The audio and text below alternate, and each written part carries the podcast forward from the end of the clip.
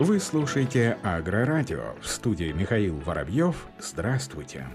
Совыкон повысил прогноз урожая пшеницы в России более чем на 3 миллиона тонн. Состояние посевов на юге страны существенно улучшилось благодаря мягкой зиме и обильным осадкам в последние недели. В результате оценка гибели озимых значительно снижена. Об этом сообщает пресс-служба «Русагротранс» со ссылкой на сообщение Совыкон. В целом оценка гибели озимых в России была снижена с 10 до 16%. При этом в центральном регионе Поволжья состояние озимых ухудшилось. Ледяная Ледяная корка на полях продержалась слишком долго, три недели и более, что может привести к дополнительным потерям урожая. Напомним, в 2020 году Россия собрала почти 86 миллионов тонн пшеницы, или 85 миллионов 300 тысяч тонн без учета Крыма.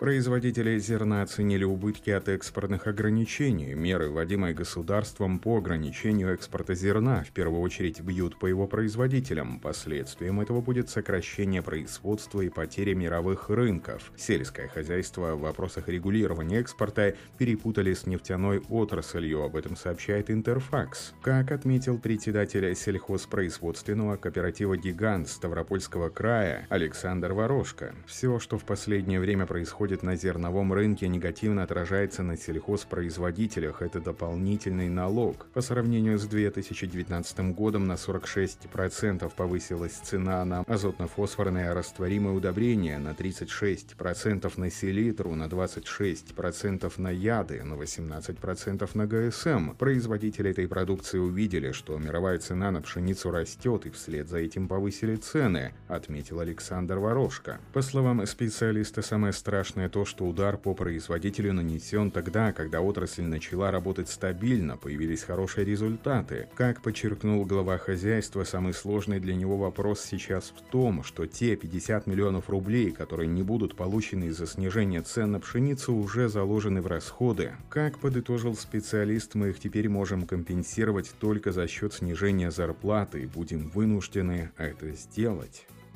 На базе Сколтеха при поддержке Байера запущен учебно-научный центр биотехнологий растений. В рамках выполнения предписания ФАС Россия агротехнологическая компания Байер направила 5 миллионов долларов США на финансирование передового учебного научного центра биотехнологий растений, созданного на базе Сколтеха. Об этом сообщается в официальном пресс-релизе компании Байера. Средства предназначены для обеспечения оборудованием лабораторий в Сколтехе и университетах-партнерах, а также для реализации реализации образовательных программ по лучшим мировым стандартам. Учебный центр создан в кооперации с ведущими аграрными вузами и научно-исследовательскими центрами страны. Миссия центра – создать устойчивую платформу мирового уровня по прикладной междисциплинарной подготовке специалистов в сфере селекции биотехнологий растений. Несмотря на ковидные ограничения, в январе этого года был успешно завершен первый из трех модулей программы «Современные технологии в селекции растений». Учебный центр стал уникальной для России образовательной площадкой, открывающей слушателям доступ к знаниям и практическим навыкам от лучших российских и зарубежных специалистов, в том числе ведущих биотехнологов компании Bayer. Прошедшее обучение в центре специалисты смогут в дальнейшем нарастить свою селекционную деятельность, а также, что особенно ценно, передавать знания другим коллегам, тем самым усиливая внедрение передовых технологий в области растеневодства. На ближайшие два года учебный центр запроектировал три основные, три специальные образовательные программы, в числе которых трехуровневая программа повышения квалификации селекционеров современной технологии в селекции растений проходит на базе Сколтеха, трехмодульная программа биотехнологии в селекции растений для селекционеров, генетиков и биотехнологов, разработанной проводится сотрудниками ИЦИК. Стартует в апреле, идет набор в группы. На базе Тимирязевской академии также пройдут лабораторные практикумы по клеточным и молекулярным молекулярным технологиям в селекции растений. Занятия запланированы на май и сентябрь этого года. Идет набор слушателей.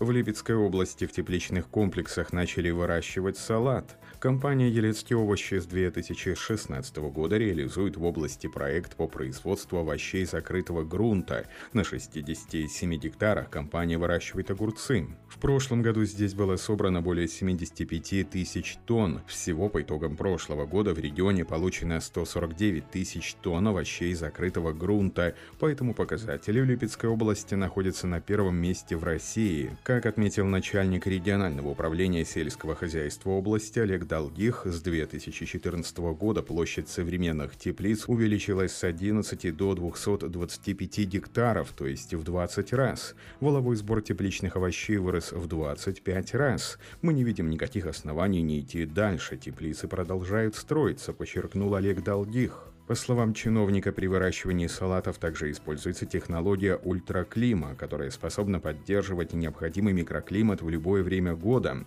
Применение малообъемной гидропоники, капельного полива, подвесных лотков, система симуляционного освещения, туманообразования и зашторивания, автоматического управления микроклиматом позволяет с меньшими затратами получать высокую урожайность, обеспечивает качество продукции. На середину марта этого года в зимних теплицах области уже уже произведено 34,5 тысяч тонн овощей. Это на 25% больше, чем на логичную дату годом ранее. Огурцов собрано более 19 тысяч тонн, томатов более 15 тысяч.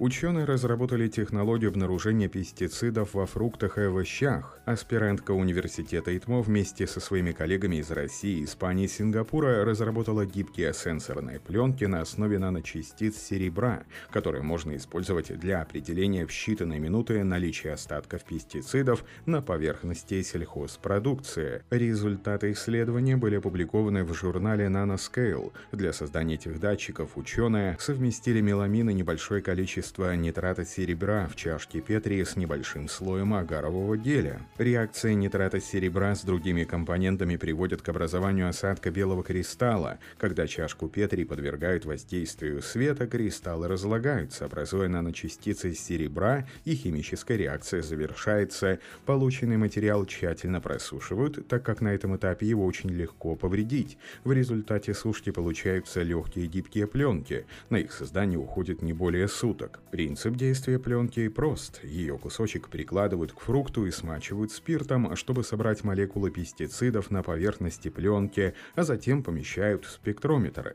Изменения оптического отклика, формы и характера спектров на графиках показывают, есть ли пестицид на поверхности продукта или нет. Эксперты «Волга-Громаш» рассказали об основных аспектах при выборе глубины культивации почвы для удержания влаги организации доступа воздуха семенам. В процессе культивации разрушаются почвенные капилляры, чтобы удерживать влагу и обеспечивать семенам одновременный доступ к воздуху и питательным веществам. Агроприем проводят, чтобы посевной материал оставался на плотном почвенном слое, сверху он был присыпан рыхлым почвенным слоем. При этом почва крошится и получает мелкокомковатую структуру. В такой подготовленной среде корневая система молодых растений будет развиваться активнее. Нижний влажный слой почвы во время культивирования будет перемешиваться с верхним более сухим. Семенной материал должен быть посеян именно на поверхности нижнего слоя, который был поднят во время культивации. Это поможет получить хорошее качество всходов. Поэтому предпосевная культивация должна проводиться с глубиной возделывания, на которой будет выполняться их сев. Чем крупнее семена, семена, тем больше глубина посева, отмечают специалисты «Волга-Агромаш». На этом все. Оставайтесь с нами на глав агронома.